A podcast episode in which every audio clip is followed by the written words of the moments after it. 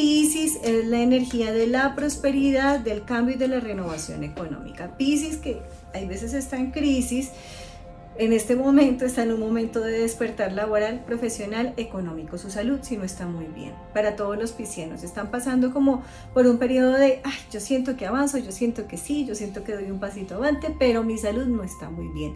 Y no está muy bien porque ustedes han tenido que colocar una carga emocional muy fuerte sobre sus hombros y eso mismo se está viendo representado en su cuerpo físico. Entonces son dolores en piernas, pies, espalda, tienen hasta dolores articulares muy fuertes que se han vuelto crónicos, así que tiene que preocuparse un poco más por su cuerpo, por su salud, por su equilibrio, tanto emocional, espiritual y laboral.